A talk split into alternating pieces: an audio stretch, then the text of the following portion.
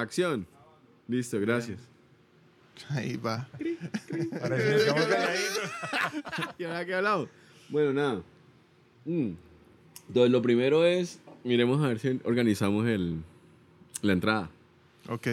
Invasiones bárbaras. Bárbaras. Bárbara. Bárbaras. Bárbaras. Bárbaras. Bárbaras. Perfecto. Me gustó. Somos unos genios, man. Sonó divino esa vaina. Listo. Tenemos la entrada. Ya tenemos la entrada. bueno, y esto fue todo. Muchas Bueno, gracias a sí. todos. Listo, chicos, pues nada, entonces, esta noche vamos a hablar acerca de un episodio que está, no es un episodio, es unas, ¿cómo se llaman en Netflix? Sí, es, Una es un serie. documental. Es un documental Sí, sí. documental. que tiene como cinco episodios Cinco episodios. y se llama Selección Antinatural, Unnatural Selection. Es el episodio uno del que vamos a hablar hoy que se llama Cortar, Pegar, Vida. Es un episodio muy bacano porque habla de una cuestión que está muy en boga en la biología molecular. Cuando uno va a una discoteca y hay biólogos moleculares, todo el mundo habla de, "Mari, de esa vaina. ¿Qué es esa vaina? ¿Qué está pasando? Ustedes van a discoteca, bueno, yo no Yo voy a discoteca. discoteca de biólogos. Ah, uy. Eso O sea, es muy bacano. cuando- selecto. Cuando uno va a levantar, uno dice, en una discoteca de biólogos, dice, ¿sabes de CRISPR? Sí. Eso, y entonces la hembra le dice, por favor, estás pasado de moda. bueno, pues nada, entonces, este episodio comienza con una frase muy bacana que dice, si tienes una idea que sabes que va a cambiar radicalmente la sociedad, te la guardarías para ti solo y se la dan a Charles Darwin. No sé, porque eso puede ser algo como, no sé, De pronto fue Daddy Yankee. o Daddy Yankee. No, mismo- sabe qué pasa con. Maluma. ¿Quién dijo qué? Exacto. Entonces la cuestión es, con CRISPR es una idea absolutamente radical. Es una cuestión que viene de hace unos 40 años, que fue descubierta en bacterias. Y lo que se han dado cuenta, o lo que se dieron cuenta en ese momento, es que era un sistema molecular que permitía actuar como un cirujano molecular. O sea, era una cuestión de un escalpelo, corta, pega, corta, quita una sección de DNA y luego a partir de eso pega otra. ¿ya? Entonces hay un sistema de reconocimiento que, que es altamente específico. Entonces le dice, mira, aquí esta secuencia la tiene que cortar y luego aquí pega la otra. Entonces como corta y pega, el sistema de reparación del DNA deja todo limpio. Es como... Es un eh, bisturí genético. exacto, es como el crimen perfecto. Ok. Ya.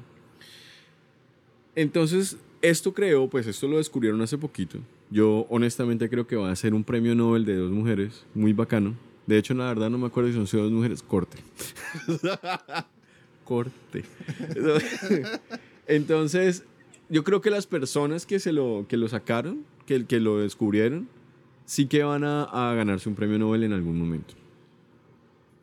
Ahora, la pregunta para ustedes es, la herramienta está ahí. Hay una herramienta que me permite editar genes, me permite editar el libro de la vida. Lo hacemos, o sea, es como coger un lapicero, escribir y luego si no, esto no me gustó, lo borro y escribo otra huevonada. ¿Qué? O sea, es como, como tener una obra de arte y dice, no, esto no me gusta, mejor lo pinto y pinto otra cosa. Una pregunta. Lo segundo, una cuestión muy importante que ellos hablan, me parece a mí, es la accesibilidad al conocimiento. Sí. sí. ¿Vale? Entonces, CRISPR es una cuestión, o CRISPR-Cas es algo que todos pueden usar. En este momento, si ustedes ordenan un kit para hacer modificación genética, lo pueden obtener. Y pueden modificar un gen, el que ustedes quieran. Entonces, primero, ¿lo harían? Chan, chan, chan. Pues yo quisiera que, el bioeticista nos diera su, opinión al respecto.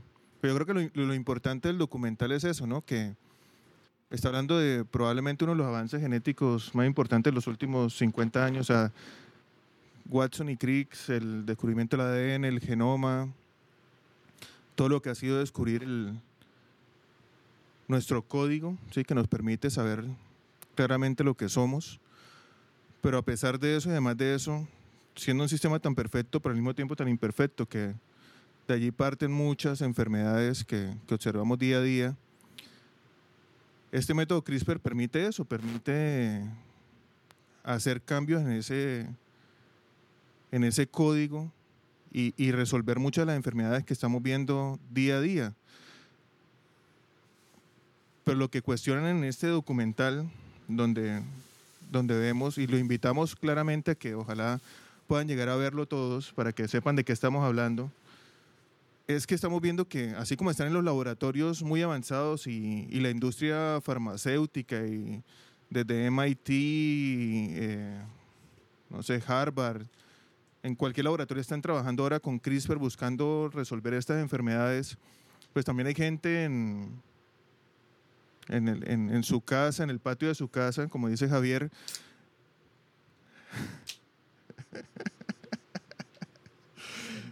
Buscando que- Buscando qué hacer. destapando sus cervezas, de pronto medio ebrios y, y- y diseñando genes, ¿sí? haciendo biotecnología con, esta informa- con esta información. locuras. Entonces, así como pueden hacer cosas muy buenas, también podrán hacer cosas muy buenas. Entonces, ¿hasta, hasta qué punto eso, eso, eso es pertinente y es ético y es bioético? Entonces, yo sí quiero que, que Luis nos hable al, respecto, porque sí, me, sí hay bastantes in- interrogantes ahí en ese punto. Mira que cuando yo vi el documental, el primer instinto que tuve en mi mente fue no. O sea, esto no. Me parece que es una locura y fue en los primeros 15 minutos porque dura como una hora y 10 minutos el primer Y capítulo. luego más lo apagó y fue y se bañó. No, no, entonces, pero entonces a mí mismo dije, sucio. bueno, espere, espere, escuchemos todo porque eso tiene que tener una parte positiva, ¿sí? Y digamos que esa es la tendencia usual en el ejercicio de la tecnología, que es em, de entrada no, pues porque modifica un patrón que uno ya conoce, lo saca de una zona de confort, ¿sí? En bioética, una de las máximas de bioética es, eh, no todo lo que podamos hacer lo debemos hacer. Y entonces ahí es donde está tu pregunta, o lo que tú estás mencionando es eso. Es, ¿Realmente lo podemos hacer? Pues poderlo hacer lo podemos hacer. ¿Realmente es conveniente? Y entonces ahí vienen los peros. De entrada uno diría no, pero pues decir no no es lógico porque igual tienes la herramienta ahí en tus manos. La idea es cómo hacemos para que esa herramienta sea bien utilizada y utilizada de la forma correcta. Pero pues eso implicaría un, un- un componente externo de quién nos va a decir qué es lo correcto y qué no es lo correcto. Que viene la segunda parte de lo que tú dices y eso es la democratización de la tecnología, que eso es un tema bien, bien pesado, pues porque no todo el mundo está en la capacidad. Claramente no todo el mundo está en la capacidad. Tú decías ahora, imagínese alguien en medio de sus, de sus tragos y de sus cosas, pues editemos genes, claro, porque pues son elementos que los tienes en tu casa, ¿sí? Claro, y se, y se me antojó ahí que quiero tener mejor visión, entonces corto Claro. ese gen, me mejoro, me lo inyecto y, y probablemente puedo llegar a tener esa mejora. ¿sí? Claro, y seguramente es así. Sí, muy bien. Sí. Sí, Los X-Men, ¿no? Sí, no, no. No, no necesariamente. Son, acuérdense que esos son cambios progresivos. Claro. O sea, eh, sí que se puede hacer edición, sí que se pueden cambiar genes, eh, pero, pero son cosas que pasan con mucho tiempo. No, ah, no necesariamente con mucho tiempo en este caso. Mucho tiempo, ¿cuánto, cuánto es no, mucho exacto. tiempo? O sea, digamos, si lo ponemos en términos evolutivos, esto podría pasar en términos de varios miles de años, mejorar la visión. ¿ya? Ah, Pero, pero, ahora con este... O sea, con el- selección natural, el proceso el normal. proceso normal. Ah, pero, con ese cirujano genético, ¿no? No, exacto. Pero entonces, si dice Miguel, no, si empiezo a usar esto, empiezo a mejorar mi voz o mi, mi- o mi vista, probablemente no sea tan así. Quisiéramos que mejoraras tu voz también. Gracias, Miguel. Sin embargo, sin embargo, eh, uno de los casos que presentan en el documental es este, ¿no? El caso de un niño que tiene una enfermedad que está dada porque tiene un es homocigoto recesivo para un gen llamado RP60 RP65. Y entonces lo que pasa con este niño es que va perdiendo la vista progresivamente, ¿no? Y a mí, honestamente, se me, se me aguaron los ojos viendo una parte del fin, el final donde le dicen, oye, es probable que vuelvas a ver, ¿no? O sea, te están haciendo unas pruebas y, está, y es probable que vuelvas a ver y el chino está absolutamente feliz, aunque es totalmente funcional, el pelado. Y, y es como la oportunidad. Entonces ahí yo me preguntaba, bueno, ¿hasta qué punto me interesa a mí como potencial usuario de la tecnología ser bioéticamente correcto? Bioética o éticamente correcto. O sea, tú, está- tú acabas de decir, Luis, Es que el- no todo lo, perdón, no todo lo que no todo lo que está disponible uno lo tiene que usar. Pero Sí, eso. marica, eso le puede salvar la vista a mi hijo. Claro, y es que hasta ahí vamos bien, pero hoy tienes el mismo problema. Hoy tienes unidades de cuidado intensivo muy complejas y las utilizas inadecuadamente. Hasta un 50% de los pacientes que van a UCI no deberían ir a UCI. Entonces, claro, en, en principio fue- suena muy fácil. Y entonces uno dice, no, pues claro, ¿cómo no le vamos a ayudar a ese niño a que vea mejor? Pero es que es un caso puntual en donde claramente está indicado y podría ser muy útil. Pero después vamos a tener, ay, pero podemos mejorar otras cosas y podemos meternos en otras cosas, que es lo que nos pasa hoy. Entonces, ese manejo indiscriminado en el que después caemos por la disponibilidad de la herramienta, que ese es el gran problema, eh, es lo que no se vuelve éticamente, perdón, bioéticamente correcto, porque estás teniendo unas implicaciones que terminan siendo un giro de impacto negativo, más que un impacto positivo. Tú deberías buscar, ¿qué es lo que deberías buscar? Pues un ámbito de funcionalidad óptimo, ni siquiera perfecto, óptimo. Tú decías, él es un niño funcional, sí, claro, es totalmente funcional, podría ser más funcional. Además, recuerden que en el documental él quiere ser astronauta. Claro. Entonces, eso es lo que le quita puntos para su funcionalidad como la requiere para lo que él quiere, ¿cierto? Entonces, el, el no poder ver, pues no va a poder ser astronauta. Entonces, para acomodarse a ese ámbito, podríamos hacer una terapia génica que lo modificamos y podría cumplir con ese sueño. O sea, suena muy bonito y realmente es, es, es poderoso. Pero entonces habrán otras cosas y van a empezar a aparecer otras cosas diferentes. ¿Qué, qué es lo que tú tienes hoy? Es el problema que tienes con cirugía plástica, por ejemplo. ¿sí? Entonces se volvió una, una condición netamente comercial porque podemos hacer cosas que tú quieres pero que no necesariamente son buenas para ti. Ya. Y, Lo si, mismo, y- y si además eso. que si ese tratamiento cuesta 5 dólares, de Ah, pronto no hay ningún problema. Sí, si vale 500 mil dólares, ahí ya toca mirar la justicia y realmente si... Claro, a menos que los pagues tú, ¿no? Claro. Pues bueno, habría que ver si los pagas tú y de dónde sale el dinero, o sea, tiene una implicación diferente, ¿no? Pero, pero sí aplican eso. Si tú te montas en un plan o en un programa solidario como el nuestro, pues no sería justo, o sea, no sería, desde la perspectiva de justicia distributiva, no lo sería, porque le vamos a dar al niño algo tan costoso, porque estamos hablando de millones de, de pesos, por lo Cuando menos. obvio. podríamos usar ese dinero en paliar el hambre de una población. Por ejemplo, o en usar prótesis para miembros inferiores de muchas personas que, que apenas el 2% reciben prótesis. Ujú. Entonces, sí podrías y darías un mayor impacto social, un mayor beneficio social a muchas personas, ¿sí? De hecho, ya hay medicamentos de esos que se consiguen en el mercado. Y son medicamentos de, que pueden costar mil millones de pesos. ¿sí? Lo hemos discutido en algunos comités, en algunos sitios. El caso de la espinraza para atrofia muscular espinal, Exacto, que es para un medicamento muscular. ujú, exacto. que es Ese supremamente costoso, claro. Una enfermedad que es rara, es una enfermedad huérfana, ¿sí? Exacto. que mejora en algo la calidad de vida, pero que tampoco se va a curar el paciente. Exactamente. Diseñada con la misma tecnología de, de CRISPR. Eso es terapia ¿sí? génica. Es terapia génica, claro. Pero entonces estamos si en todo vale como un millón de dólares. Una, el tratamiento del así. año, sí. Es una locura, es una locura eso. Y está en toda la discusión ética y bioética, claro, porque, Claro. porque la, la familia lo, está, lo, lo están pidiendo, pero, pero hasta qué punto es realmente Correcto. correcto hacerlo.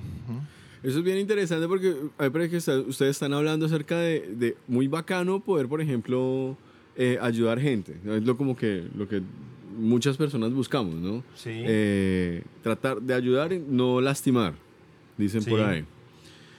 Pero entonces, si además yo quisiera, o sea, mi, mi sentido de ayudarme fuera, yo qué sé, tener un mejor pectoral o una- unos abdominales que ustedes saben no tengo. sí. Sea, para mí eso No sería... Vamos a invertir un millón de dólares para mejorar tus abdominales. Y o sea, no. nunca va a Ni- pasar. Ni locos. Lucho, por favor, no dañes mi corazón. El- Pero ahí, ahí yo, yo les quisiera poner otro ámbito y es a quiénes ayudamos y por qué vamos a ayudar a esos. Pero ¿por qué no? O sea, ¿por, qué, por qué no si la tecnología está disponible? Y es barata. Ah, si es barata, pues sí, es barata. O sea, pedir un, un kit de CRISPR no, no vale más de, digamos, un millón de dólares. No, f- ah, no. Barato. 500 No. dólares, no sé, 1000 Ni- dólares. menos de dos millones de pesos colombianos. Ah, ok. Sí. Menos de dos millones de pesos. 500, 700 Y, dólares. esto, y eso me Ah, vale... Tres salarios mínimos. Eso, listo. Tres salarios mínimos, resulta que una persona los puede pagar y su sentido de, de beneficencia es verse bien, Estético, sentirse bien. meramente Exactamente. estético. Sí, no, sí, no, no meramente estético, porque todo, no, sí, ok. Bueno, psicológico. entonces. Exacto. Sí, porque resulta que él se ve bien, no tan bien como, como yo. Pero resulta que quiere verse bien eh, y con esta terapia resulta que encuentra un gen que le ayuda a quemar grasa más rápido. Y lo edita y se lo aplica. ¿Eso está mal? No, no está mal. Digamos que desde la perspectiva de justicia, pues no tiene lío. Eh, no maleficente, pues no te produce daño. De hecho, sería beneficente. Y si de y tú lo- quieres, pues sí, no, no hay problema. Pues el problema de pronto sería ese de, de accesibilidad, ¿no? Si de pronto es tan barato como eso, pues no habría un problema. Si de pronto ya es dos millones de accesible, pesos no es barato. O sea, exacto, para, para, algunas personas- no, no va a ser accesible. Y pero, entonces, pero en- mira en- que en- incluso podría ser mucho más barato que tratar al paciente obeso, claro. por ejemplo, desde el punto de vista médico, si quisieras verlo así. Si médicamente eso permite, permite disminuir algún riesgo cardiovascular, Claro. etcétera, estaría bien, ¿ya? Claro. Pero ya el- yo lo que pensaba cuando, cuando veía eso, que lo mencionan mucho en el documental acerca de cómo mejorarnos como raza y como seres humanos, y que lo mencionaban ahí, es sabiendo que en, que en este mundo en el que estamos, donde hay también mucha segregación y discriminación, ¿sí? donde empecemos a construir estos superhumanos, ¿sí? Hasta qué punto también eso va a terminar llegar a ser- un problema, ¿sí? Donde hemos visto que, que la mujer ha sido segregada hace 500 años los indígenas, la raza negra, etcétera. Ahora todo el conflicto con la orientación sexual. Si en, si en algún futuro hablamos de una raza de superhumanos, ¿sí? Algo muy muy niche, este ¿en, en qué momentos también se nos podría terminar convirtiendo en un problema? ¿sí? Si hablamos de una raza superior, ¿sí? una raza que tenga unas cualidades y unas ventajas sobre la otra, eso puede terminar significando también algún tipo de segregación hacia los otros, ¿sí? Pues ese Entonces- siempre va a ser el problema porque vas a tener alguien que determine cuáles son los parámetros de, Ah. ¿sí? Eso es lo que va- siempre va a pasar y e históricamente siempre ha pasado. De hecho, tú, deci- tú decides qué es lo adecuado para tu hijo, ¿sí? Eh, por ahí nada más. Entonces, en ese orden tú decides, bueno, lo voy a llevar a tal colegio, voy a, quiero que estudie esto, quiero... O sea, tú lo defines y no necesariamente es así. Cuando él está más grandecito, va a generar el conflicto contigo. Yo no quiero eso, me gusta otra cosa. Va a pasar lo mismo, ¿sí? Entonces, es- esa parte se vuelve muy difícil y ahí es donde el elemento ético es el que juega, porque el, el elemento ético parte de la sociedad misma. De la sociedad es la que me va a decir qué es lo éticamente correcto. ¿sí? Y lo éticamente correcto pues va a definir el mayor beneficio al mayor número de personas. ¿sí? Pero ¿quiénes son los participantes de eso? Entonces tendrías que pensar, y la palabra no es tan chévere, pero es como una depuración en el sentido de, de cómo es que uno hace una sociedad, ¿sí? Porque hoy tienes sociedades que se mezclan en muchos elementos, ¿sí? Que es parte de lo que está pasando en muchas, en muchas partes con el tema de migración, por ejemplo, ¿sí? Entonces hay culturas que han desarrollado toda una serie de elementos protectores de su cultura y ahora con las migraciones pues se deconstruye ese concepto porque ya tiene unas personas diferentes y eso pues no está dado para eso. Es como cuando tú organizas una fiesta y preparas para 50 personas, ¿sí? Y te llegan 100. Entonces deconstruye tu concepto porque dices ya no voy a poder darle la misma porción, la misma cantidad. Es, esa, esa es la idea. Y entonces se vuelve difícil la estructura de cómo organizo yo esto. Porque hasta que está la herramienta no hay lío. Y, la, y si es una utilización esporádica, no hay problema. Pero cuando eso se puede volver masivo, o sea, cuando lo democratizas, ahí vas a tener un problema. Porque ¿cómo lo, cómo lo ordenas? Luis acaba de poner un punto sobre la mesa que me parece muy bacano y es que, bueno, Luis dice, la sociedad decide, ¿sí? La sociedad regula, ¿cierto? Sí, así debe ser. Pero la sociedad también es subjetiva, Total. totalmente. Entonces, la regulación puede llegar a ser absolutamente subjetiva. A ver, Sí. Entonces dices, volvamos al caso. Yo tengo el dinero o una comunidad tiene el dinero para, mm, para editarse, para comprar un kit de, de edición génica y, hace, y resulta que compran un, kit. es- Esto ya es un poco más allá de, lo que, de lo que está pasando, pero esa comunidad especial en, Neiva tiene la capacidad de comprar un kit para editarse génicamente y entonces esa edición le hace que sean más bonitos, más flacos, eh, para tener una voz más chévere, como la que dice Miguel que no tengo. En fin, ya, yo y mis amigos, o estas personas y sus amigos, pueden comprarse eso. ¿De acuerdo? Y esa micro sociedad decide qué es bueno y qué no. O sea, entra un poco la parte subjetiva de decir, ¿para qué me sirve? Entonces luego viene lo que decía Miguel, nosotros como mini, como parte de la sociedad hemos decidido que hacerse, como lo que ha pasado con las cirugías de, de alguna manera también, ¿no? Como que estar flaco, con una lipo, o, o bueno, es, es lo que está bien. Si no, lo, no haces esto, pues no haces parte de nosotros y no eres tan chévere. ¿Ya? Es- Entonces, ese es el componente moral. O sea, lo moral es lo subjetivo de la ética. ¿sí? Es, la ética es más universal en el sentido que aplica a todos. Por eso fíjate que ellos lo mencionan como, ¿cómo vamos a normar esto? ¿Sí? Porque eh, la estrategia es legal, que es, digamos que la estrategia que se utiliza en todo ámbito es cómo las leyes quieren regular eh, los procesos. Pero no es lo más adecuado, o sea, porque de hecho la ley es una construcción humana también.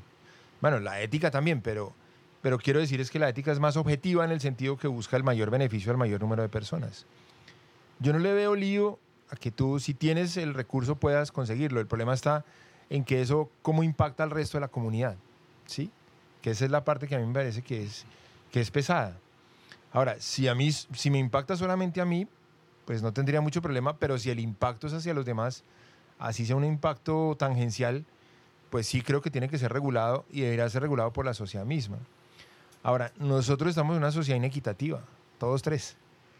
Entonces nuestro ejercicio de pensamiento está sesgado desde la perspectiva de el, que como estamos en una sociedad inequitativa, pues lo visualizamos todo inequitativo. Ujú. Tal vez si viviéramos en Finlandia pensaríamos un poco diferente porque haríamos, tendríamos un criterio más amplio y diríamos, no, pues pongamos terapia génica en el supermercado, no hay lío, porque tenemos una sociedad que está en capacidad de manejarlo como quiera, ¿sí? Adecuadamente. una sociedad madura. Claro, nosotros no lo somos. Pero, y, y entonces en ese orden nos pondría una gran dificultad. ¿quién define quién, quién es una sociedad madura? La misma sociedad en el ámbito del beneficio de sus miembros. O sea, ¿a qué se refiere? No, no se trata de que sea una sociedad igualitaria, se trata de ser una sociedad equitativa. Basado en la, en la inequidad. El- exacto, el, el tema es equidad. La sociedad es, una sociedad debe estar de- definida y tiene conceptos de definición de estratos. No, no estratos como los nuestros de 1, 2, 3, 4, sino que hay personas que ocupan diferentes espacios, pero todos con un ámbito de dignidad. Y, y es correcto que haya, eh, que haya, digamos, diferentes niveles. ¿Sí? Porque pues, si todos somos iguales, entonces pues, va a ser un gran problema. Tiene que haber alguien que lidere. ¿Sí? Es como en tu casa. O sea, en tu casa habrá quien lidere, habrá quien está de segundo, de tercero, pero pues todos tienen un nivel de calidad de vida. Mi esposa. No, eso nos pasa a todos, no hay duda de eso. Pero, pero digamos, nuestros hijos que serían los de menor nivel, entre comillas, pero ellos tienen un buen nivel, ¿sí? O sea, no les falta comida, vivienda, estudio, ¿sí me hago entender? Entonces es una sociedad equitativa. Cada cual tiene lo que requiere. Eso es, un, eso es un mundo feliz de Aldous Huxley. Exacto, el Aldous Huxley, exactamente, es el mundo feliz. sí. sí. Pero pues eso lo no lo puedes extrapolar. En tu casa puede hacerse, pero cuando lo extrapolas vas a encontrar que no. Entonces, ¿cómo le pones tú una terapia génica a una sociedad como la nuestra, por ejemplo? Es una, es una locura. Vale, ok. Eso es muy bacano porque, porque, porque entonces, cuando nosotros vamos a, a- a acceder. O sea, eh, a ver, un momento, voy a organizar ideas. ¿Cuándo nosotros vamos a tener entonces la oportunidad de- tener una terapia génica si no somos una sociedad madura? Entonces, eso estaría destinado a las sociedades, entre comillas, avanzadas. ¿no? O sea, nosotros como latinoamericanos nunca tendríamos la oportunidad de hacerlo porque es que no sabe, porque somos unos infantes éticos. ¿Ok? Va a ser igual que cualquier tecnología. Tenemos teléfonos 4G. Pero, entonces, ¿para qué que no tenemos tiene agua. computadores? Porque... Es, exacto. Pasaría- Por eso digo, el, el problema sigue siendo la inequidad, pero eso no te puede limitar el acceso a la tecnología. Claro, tú podrías tener terapia génica, no hay lío, pero la vas a poder comprar de pronto tú o alguien con mayor nivel socioeconómico o económico que nosotros, pero pues porque la sociedad está montada de esa manera. ¿Ves? Sí, y puede pasar. Claro, y puede Y pasar. puede pasar. Y, Y, de y va a pasar. Y va a pasar. De hecho, hay una cuestión bien interesante también en el, en el capítulo este, y es que habla acerca de los procesos evolutivos. Entonces, los procesos evolutivos son procesos que, toca, que, que toman perdón, miles de años. sea, desde que, desde que nosotros salimos de las estepas africanas a hoy que estamos aquí enfrente de este micrófono, ha pasado bastante agua debajo de este puente. 60 millones de años. Más o menos. ¿Sí o no? Sí. Y, y aquí estamos. Pero el hecho de que eso haya pasado significa que han ocurrido, o, perdón, han ocurrido cambios pequeños que han sido uno sobre el otro, ¿no? O sea, un cambio chiquito hizo que le saliera menos pelo, o un cambio, otro cambio hizo que se separara un poquito, y en fin. 60 millones de años, dice Luis. Ahora, nosotros podemos hacer esto en menos tiempo. Sí, claro. Y entonces las sociedades puede, o sea, esa sociedad que es madura podría, en teoría, entre comillas, evolucionar más rápidamente porque tiene las herramientas para hacerlo. Sí, sí, Y claro. entonces nosotros qué? Claro, puede evolucionar, pero tú tienes que ser consciente de eso. De hecho, esa evolución la que tú mencionas es tecnológica. Sí, la evolución está soportada en la tecnología. Listo, entonces vamos a evolucionar más rápido, no hay lío. Pero vas a tener que tener claro que algunos se van a quedar en el camino, porque no hay otra opción. Pero entonces que estamos destinados a no a- estamos destinados a que no la podemos usar, No, no, no. Estamos destinados a usarla sabiendo que no va a ser de acceso a todo el mundo. a que no va a ser nuestra. A mí me parece que es utópico pensar que todo el mundo va a poder recibir beneficios de todo. Y es una contradicción ética, ¿sí? Pero, pero digamos que por eso lo pongo aquí en discusión, porque me parece que, por lo menos desde la perspectiva nuestra, de una sociedad inequitativa, eh, el yo decir que puedo eh, poner a disposición de todo el mundo algo, pues, se vuelve muy difícil. Sobre todo viendo que, que digamos que los avances que han vivido en ese aspecto han sido inequitativos, sí son para los Claro. que pueden tener. Claro. Entonces, siendo algo nuevo, siendo algo novedoso, siendo algo revolucionario, ¿sí? Lo que muestra hasta ahora es que no va a ser para todo el mundo, no va a ser algo social, no va a ser algo eh, común para, para, toda la, para toda la población. Entonces, yo creo que, que que el panorama, a pesar de que es un avance, un avance gigante, eh, creo que nos muestra que, que se va a marcar aún más esa inequidad, sobre todo en, eh, probablemente entre países, entre tecnologías, entre, entre sociedades. A mí me llamaba mucho la atención, por ejemplo, hace dos días apenas salió un artículo de CRISPR hablando en el New York Times y hablaban acerca de que ya están también diseñando antibióticos y antivirales para el tratamiento de pacientes fundado en CRISPR. Entonces están agarrando esta tecnología. El, el ejemplo que daban era con salmonela, salmonelosis, una enfermedad que puede ser inclusive bastante grave. Entonces están introduciendo esta tecnología de manera que los pacientes, las personas, van a tener dentro de su intestino la tecnología para que no lleguen a tener a desarrollar esta enfermedad. ¿sí? Entonces están haciendo plásmidos, ¿sí? Eh, fragmentos de ADN, lo introducen en el Escherichia coli, que es otra bacteria que normalmente está en nuestras barrigas. De esa forma la Escherichia coli le transmite eso a la salmonela en caso de que llegue al estómago porque la comimos en algún alimento contaminado, evita que la enfermedad se desarrolle. ¿sí? Entonces es un desarrollo grandísimo también enfocado desde el antibiótico y también lo están haciendo con antivirales. Entonces, por ejemplo, influenza, que es una de las gripas más fuertes y más graves que está ocurriendo, también están desarrollando antibióticos y antivirales para en este caso para evitar esta mortalidad que pueden llegar a producir este virus. Entonces, digamos que no solamente, no solamente está enfocado desde el, el aspecto de enfermedades y enfermedades genéticas, sino que también ya se están metiendo en los virus y en las bacterias, que fue donde nació, ¿sí? Se nació como un mecanismo de defensa de, de las bacterias, pero también para contraatacarlas. Entonces, digamos que esa es la parte, digamos, un plus que puede tener benéfico toda esta tecnología. Pero, acá terminando de tomarme la palabra, también hay otro aspecto muy importante que está sucediendo, y es que en el 2016-2017 el gobierno de Estados Unidos definió que el CRISPR podía ser una arma de destrucción masiva. ¿Sí? ¿Por qué? Porque estamos hablando de un, de un sistema, de un aparato que puede agarrar tu ADN y cortarlo y destruirlo y desarrollar una enfermedad o desarrollar una anomalía en tu ADN y producir daño y, y acabar con una, con una población, una sociedad. Entonces, esto todavía lo- le, le da una atribución aún más fuerte y más clara a lo que puede ser eh, este desarrollo tecnológico. Y acá, ese fue un artículo que vi en MIT, y fueron una, una frase de Jennifer Doudna de Berkeley, que fue una de las que desarrolló CRISPR. Y esta señora Jennifer estaba muy preocupada, y es muy chistosa la anécdota, porque ella un día se levantó y se levantó muy preocupada porque había tenido un sueño. Y el sueño era que había soñado con Hitler y Hitler en el sueño le estaba pidiendo la fórmula de CRISPR porque él quería desarrollar un arma de destrucción masiva con CRISPR. Es una historia de verdad. Salió en el periódico de MIT.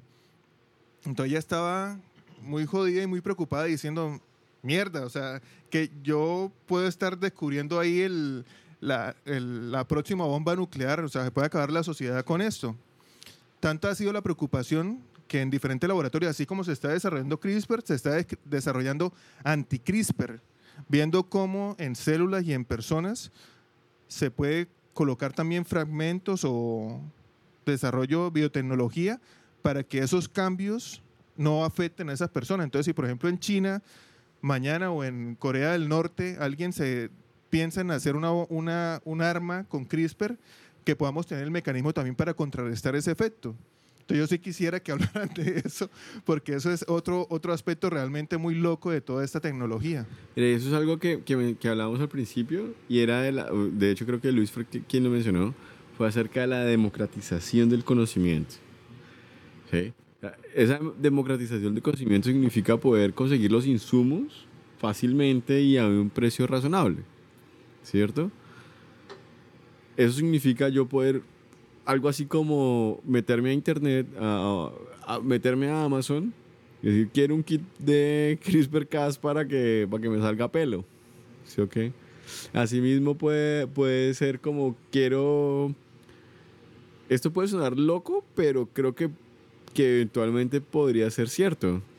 Quiero un kit de CRISPR para que, para que esa persona que me gusta me quiera a mí. ¿No? su sistema límbico. Sí, exacto. Modifica un par de cositas ahí, un par de hormonas. Y, quiero que me quiera. Que le estimule la libido y el afecto. ¿Cómo se llamaría eso? Como la pócima del amor de, toda la vida. es, eh, eh, la información está disponible. La cuestión es, una de las, de los, de las personas que, que están dentro del, dentro del documental que mencionamos, habla acerca de los científicos, ¿no? Y entonces el man dice que es que los científicos somos eh, parte de una comunidad de protegidos y mimados y absurdamente aversos al riesgo. ¿sí? Porque como científicos, ah, bueno, como científico a uno le enseñan, oiga, pilas porque con lo que usted está tratando puede llegar a ser peligroso si está en manos equivocadas. Eso es conocimiento, el conocimiento es universal. Wikipedia, todo el mundo tiene acceso a Wikipedia. Y todo el mundo tiene acceso a esto. Es como tener acceso a la receta de, una, de un reactor nuclear. ¿Cagada? La cagada que todo el mundo tenga acceso a esa información porque es información universal, que información que le puede servir a la gente, pero es información que también puede dañar. Por eso te digo que para mí el problema es quién lo regula y, y Miguel lo pone en, sobre la mesa diciendo pues es, puede ser un arma de destrucción masiva. De hecho, todas las enfermedades infecciosas son enfermedades, son armas de destrucción masiva, ¿cierto? Claro. Eh, la peste negra en Europa en el siglo XIV, siglo XIII, pues fue eso, o sea, eso es un arma de destrucción masiva. Sí, en el siglo XII en Arabia también hubo una peste muy importante y pues sí, eso mata miles y millones de personas en, en, muy poco tiempo. Es más, la, la doctora Jennifer Donna decía eh, esto de CRISPR estará por ahí en la mitad de la lista. O sea, es más peligroso que alguien mañana diga, no, o sea, saco el ébola o saco la viruela y, la y la, y esparzo. Sí, eso es más peligroso, pero, pero existe el riesgo, ¿no? Claro, de acuerdo. Entonces, entonces, ahí lo que tú tienes es una, una problemática de intencionalidad del uso de la tecnología que eso pues siempre ha sido la discusión, por lo menos desde la perspectiva bioética, la discusión es esa. La tecnología no es satánica, el, el, problema es qué uso yo le voy a dar a eso. ¿sí? Entonces tiene que haber elementos de regulación éticos, elementos de regulación legales para el manejo de la tecnología que estaría dirigido a eso. ¿sí? Ahora, el problema es que lo legal pues tiene intereses políticos. Entonces, económicos. Claro, entonces estaríamos en una discusión biopolítica, que, se vuelve, que se vuelve muy tesa porque, porque todo lo biopolítico pues tiene un componente económico de base muy grande. ¿sí? Entonces, e, esa parte a mí me parece que es muy interesante, pero sí creo que, y retomando un poco lo que tú decías, yo creo que sí hay que perder el miedo al- a lo que se encuentra, a lo que se descubre, ¿sí? Eso sí creo que es importante. Hay una parte que lo- de lo que tú acabas de mencionar y uno de, los- de las personas que aparece en el documental dice, ¿qué sentido tiene la biología si nadie la usa? Perdón, la biología no. ¿Qué, tiene, qué sentido tiene la tecnología Claro. si la gente no la usa? O sea, la tecnología puede estar en, en centros altamente especializados. O sea, en este momento podríamos enfriar estas cervezas en un segundo, pero no tenemos acceso a la tecnología. Sí, de acuerdo. O sea, en este momento podríamos tener acceso a curar enfermedades altamente costosas para el sistema, Pues pero mira- no pues tenemos el acceso a eso. Hace que 300 años cuánto nos demoramos en ir de un lado a otro, ¿sí? Hoy cuánto nos demoramos? Nos podemos demorar que lejos en avión 24 horas con escalas, ¿sí? Más o menos. Eh, ¿Cuánto se demoraba alguien en el siglo XIII en viajar de Europa a América? ¿Sí? Eso es tecnología, ¿sí? Eso es uso de tecnología. Y de hecho, por ejemplo, la velocidad, que es uno de los principales factores generadores de trauma, pero pues, es una tecnología poderosísima que te lleva a muchas partes muy rápido. Ahora hay que saberla usar, ¿sí? porque es que una cosa es saltar en paracaídas, saltar de un avión con paracaídas, eso es ser arriesgado y otra es sin paracaídas, eso es ser estúpido. sí, que son dos cosas diferentes. Entonces, en ese orden yo creo que el mismo, es el mismo tema con el uso de la tecnología, ¿sí? Claro, hay que avanzar en la tecnología, pero y me parece que todo lo que se reciba en tecnología va a estar bien, pero tiene que haber algo externo que nos permita regular ese uso para, para el beneficio, ¿sí? No restringirlo, sino el usarlo, no hay problema, usémoslo, pero, pero ¿cómo y quién? Ahora, el problema es quién decide eso, ¿sí? Que era lo que se veía en el documental también, que estaba este tipo dando una charla, Sí. un, un experto de la NASA que ahora quiere democratizar y socializar esto. loco, man. Y está dándole la charla hablándole a la gente que, que CRISPR lo pueden utilizar y sin ningún problema. Y después de que le explique el asunto, le dice, bueno, ¿y usted por qué no lo usa? Pues sí, ¿por qué no lo usa? Y llega y se lo inyecta ahí en el brazo. probablemente y todos, fue todos sacan sus agua. celulares y comienzan a grabarlo. Claro, pero Sí. probablemente fue simplemente una, ¿cómo se llama eso? Un ejemplo de uso. Pu- Pudo haber sido agua Sí. y el man le dijo, ¿sabe que yo lo puedo hacer y me lo inyecto? Y después el man habla, ¿sabe que Sí, lo que, yo me lo inyecté, pero es que para que Para surta que haya un efecto, cambio, tiene que tengo ser- que, haber, inyectármelo todo el tiempo. Y de hecho su experimento, que es un experimento bastante interesante en, en ranas, ¿sí? es que el man le inyecta eh, o hace este tratamiento en ranas y se da cuenta que las ranas adquieren peso de músculo o peso muscular con el tiempo. Sí, sí. Muy bacano. ¿sí? Ahora, digo, bueno, eso, eso se ve muy chévere. ¿Qué tal si lo aplicamos con Duchenne? Exacto, eso estaba pensando. Sí, sí. ¿Y qué tal, y qué tal si lo empezamos a aplicar con Duchenne y, y algunos pacientes hacen una reacción adversa? ¿Y, a- y aplicarías a todos los Duchenne? A todos los que pudieran, no sé, a ¿Y todos por- los y que por qué a pudieran. todos? ¿Por qué no? Porque no, porque no puede ser. Ti- Tienes que tener un- una forma de selección. Bueno, el momento. La- si yo tengo, si alguien tiene gripa Sí. y le duele la garganta, la mayor selección que ocurre es que en la droguería no haya antibiótico. Eso es lo mejor que le puede pasar. Para que no le den antibiótico. que- porque o sea, sí. pero esa es la selección que ocurre hoy en día, que no haya un antibiótico en la droguería, en su droguería de confianza. O sea, en, este, en este momento estamos hablando de una familia en una situación difícil, que es tener a una persona, a un chico, con una enfermedad altamente incapacitante y, de la, y en, el, en, lo- en el cual podrían aplicar una tecnología existente, una tecnología que, que es relativamente barata y que funciona. ¿Por qué no? Entonces Sí, pero me no dice, para no, todos". marica, pero es que para- no para todos. ¿por qué No para todos. ¿Por qué no para todos? Porque ellos lo pueden usar. Porque no puedes poner a todos dentro del mismo ejercicio, o sea, dentro del mismo nivel de Marica, beneficio. Exacto. Lo- a ver, yo quiero poner una cosa aquí importante y es que no, no estamos, a ver, afortunadamente, voy a decir yo, ninguno de nosotros está en esa situación, probablemente, Sí, ¿cierto? ¿de acuerdo? Sí. Pero pónganse ustedes en los zapatos de una familia que tiene esa necesidad y que, como el niño este del documental, o sea, tiene el acceso, podría tener el acceso a un medicamento, a un tratamiento que saque a su niño de una muerte inminente en 15, 20, 25 años. Claro, pero es que tú lo estás viendo desde una perspectiva netamente biológica. Sí. Y, y yo quiero verlo desde una perspectiva integral. O sea, ¿a qué me refiero? Eh, por eso digo que no todos los duchen, porque no todo el mundo se beneficia Pero a realmente. quién escojo entonces, ¿cómo hago Ah, para escogerlos? tienes que montar otros modelos diferentes de selección. Pero yo estoy, pero es que mi hijo ya está ahí, ya está ahí en la cama. Yo, o sea, yo no puedo Sí, pero- esperar pero a que, a que no monten los un- modelos. Un, beneficiario, no necesariamente. O sea, el único criterio es tener una enfermedad biológica, no necesariamente. Bueno, ¿y, y qué pasa con el ámbito social, cultural, económico y demás, que también juegan un papel importante? ¿Cómo le digo yo eso a una familia que tiene, está en esa situación? Ah, pues habría que generar unos criterios en ese sentido. De hecho, hoy se utilizan criterios sociales. O sea, no a todo el mundo lo dializamos, Ni a todos los trasplantamos, por ejemplo. ni a todos los trasplantamos. Y, y son las reglas de juego establecidas por entes superiores, que es ahí donde vendría el tema muy importante, ¿sí? De hecho, pero te digo, el, el- el ejercicio de bioética es ese. o sea, es cómo hacemos para regular elementos a los que todo el mundo podría acceder, pero tiene que haber un- unos elementos básicos, como el pase. O sea, todo el mundo tiene derecho a tener el pase, pues derecho no. Todo el mundo podría solicitar el Al pase. pase de Al conducción. pase de conducción, Ah, sí, vale, la licencia de sí, sí, conducción. sí. ¿Sí? Al pase. Sí, sí, no, no, estoy hablando de licencia de conducción. ¿no? Ese, Dame un pase. ese no, ese no. Entonces, en ese sentido, pues tengo que ac- acomodarme, ajustarme a unas normas y puede que no me lo den. ¿Sí? Vale, pero, pero, ah, con todo respeto, Luis, o sea, compara- es- comparar, comparar, o sea, sacar el pase. Siempre que alguien dice con todo respeto es como decir, o sea, me importa una mierda lo que usted debe decir. No, no, eso, eso pasa cuando uno dice, desde mi humilde opinión, es pura mierda. Desde mi es- poca humilde opinión. No estoy nada de acuerdo con usted, ahí, No, no pero voy a decirlo decentemente. Sí. Sí. Chichi.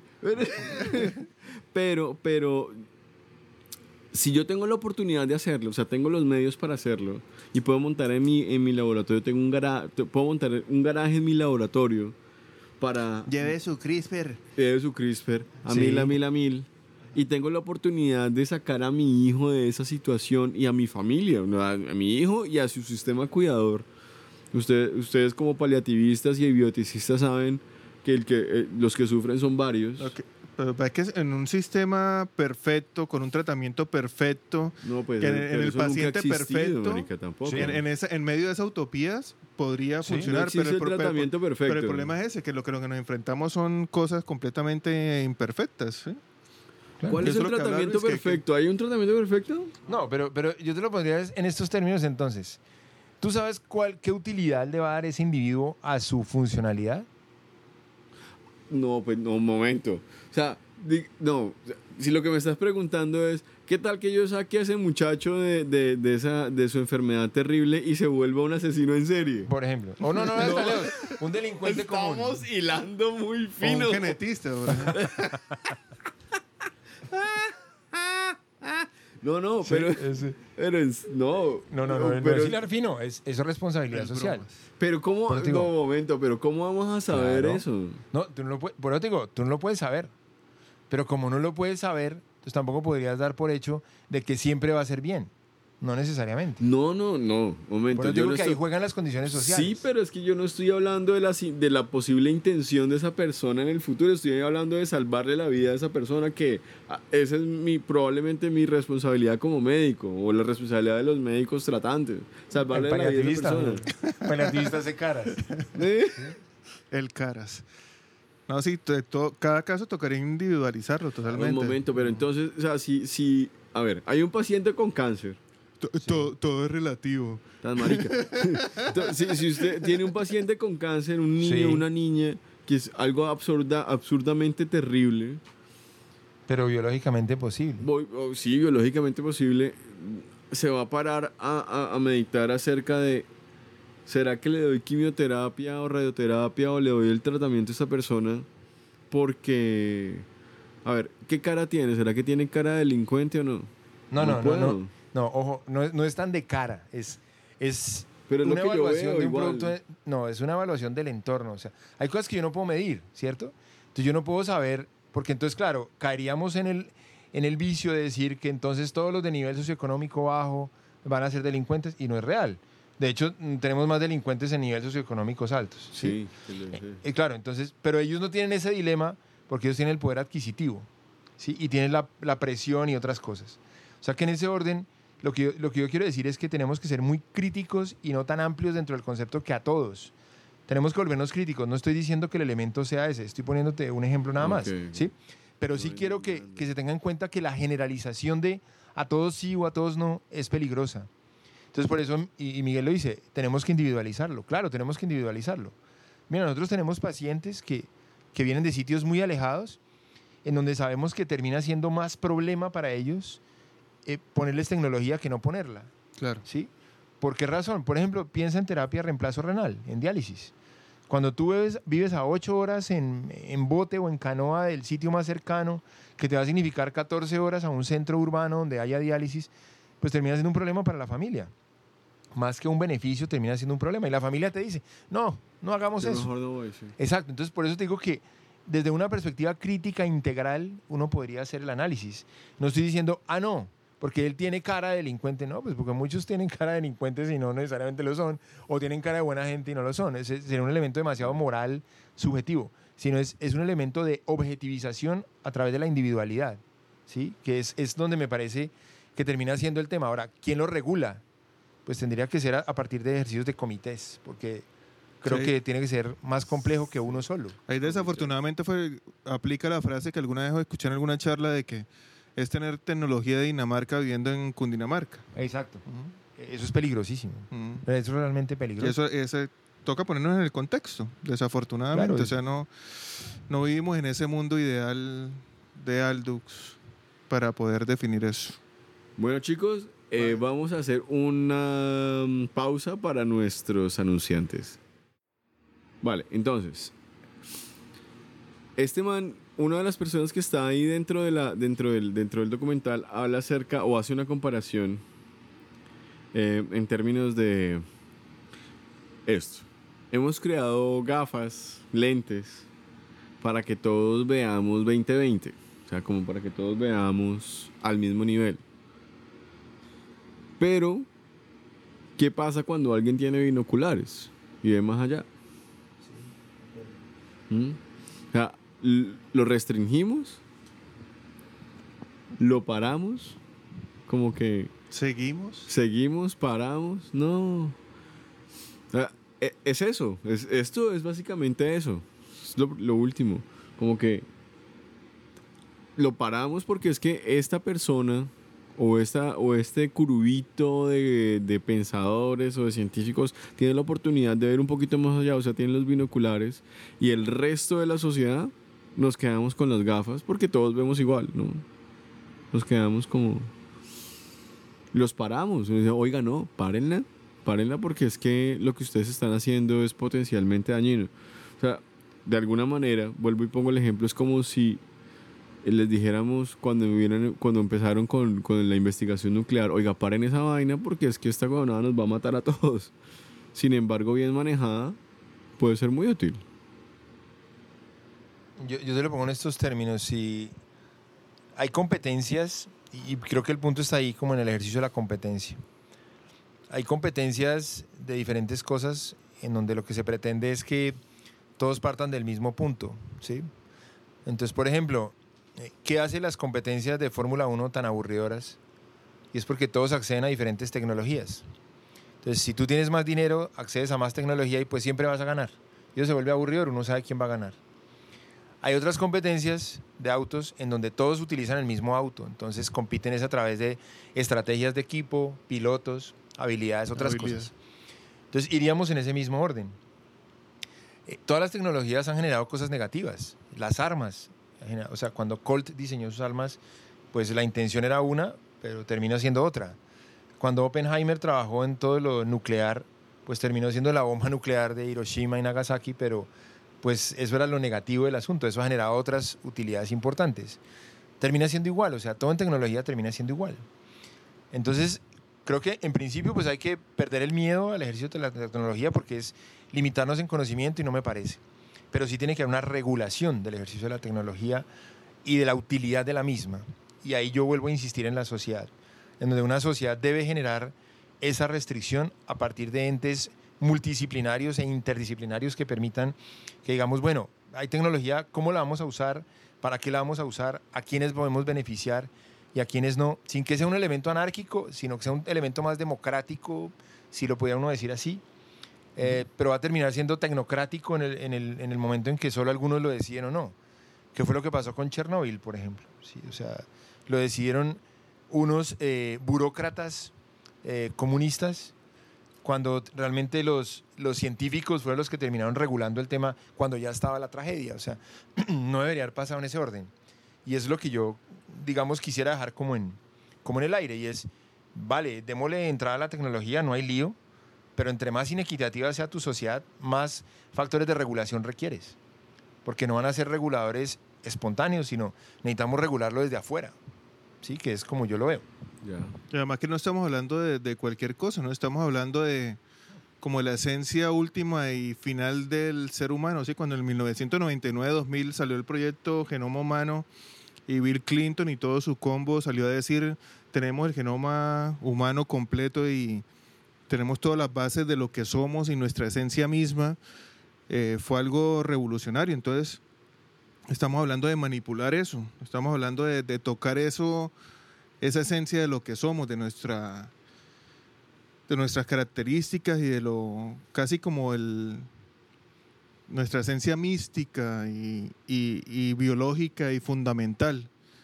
Entonces, se necesita mucho tacto, se necesita hacer un alto. ¿sí? Si, si en cuidados paliativos, si en bioética, si en genética, a veces vemos que, y que fue lo que hablamos de un comienzo, que hay momentos en que hay que definir si seguimos o no seguimos, si, si estamos haciendo bien, si, si definitivamente todo lo que podemos hacer está bien hecho.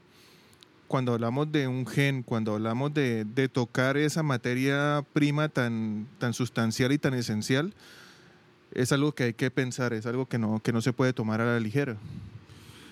Chicos, ¿es esta la nueva revolución? Sí, yo creo que sí, obviamente. A, a mí por lo menos me impactó muchísimo el, el capítulo. eh, y, y como les digo al principio dije no, pero ya después yo quedé loco y dije, uy, esto es impresionante, pero tiene una, utilidades inmensas, pero también obviamente asusta. Yo sí creo que es una revolución. La terapia génica es una revolución. Y sobre todo que lo colocamos en un contexto de que solo era asequible para poco, ¿no? Pensábamos que era de Sí. laboratorio, pensábamos que era alguien en Londres o en Alemania o en Múnich o en, o en Boston trabajando en su laboratorio secreto haciendo cosas buenas y de pronto hasta cosas malas, pero, que, pero que no era accesible, sí, que no, que, que no, que no podía ser eh, Pedro Pérez en su garaje tocando estas cosas y estas fibras tan, tan profundas, es- eso fue lo que más me sorprendió, como esa democratización de ese conocimiento así, de una manera tan, tan simple, como si estuviera simplemente Gregor Mendel en hace 200 años juntando semillas, ¿sí? Eso, eso, eso es lo que más me asusta, sobre todo porque estamos como, como, es como vivir una utopía, ¿no? Supuestamente estamos en el 2020 ya casi, pensábamos que íbamos a tener autos voladores y que íbamos a tener cyborgs caminando por las calles y no, seguimos siendo los mismos, casi con alguna tecnología, internet, etcétera. Pero eso como que realmente lo que nos pone en contexto y decir que estamos a un nivel de, de adelanto que, se- que se sale de nuestras manos. Eso es lo que, lo que me preocupa, me asusta y me sorprende y, y- y es lo que me, me parece fascinante de todo el asunto. Claro, agrada mucho. Totalmente. Bueno, pues nada, realmente esto es algo a lo que de, de lo que no hablamos usualmente y de lo que vamos a seguir hablando. Eh, lo seguimos invitando a que nos sigan escuchando. Por lo pronto somos las invasiones bárbaras. Bárbaras. Bárbaras. Bárbaras. Bárbaras. Bárbaras.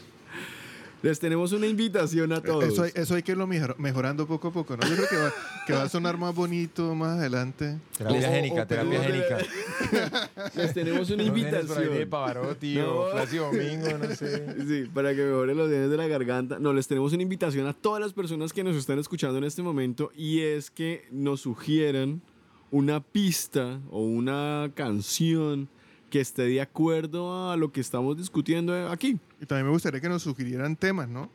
Totalmente. Vamos a hablar sobre la vida, vamos a hablar de estas discusiones, la muerte, la vida, tecnología, todo el desarrollo, toda la biotecnología, todo lo que estamos viendo es como la idea de este podcast. Muchísimas gracias a los que nos escuchan y a ustedes, muchachos. Un momento muy chévere. Y, y- y presentarnos, ¿no? Mi- mucho gusto, mi nombre es Miguel. Soy pediatra y paliativista. Está el doctor Luis Quintero, que es bioeticista y también tiene un montón de, ¿Por qué no de deja que se presente? No, porque yo quiero presentarlos ya a todos me- eh, en medio de esta anarquía. Y está Javier. Javier es doctorado en genética y un montón de cosas también encima. Entonces, estas fueron las invasiones es el que trae las bárbaras. Sí, eh, acá. Y ahora nos vamos a inyectar un montón de CRISPR porque nos pusimos locos. Corten.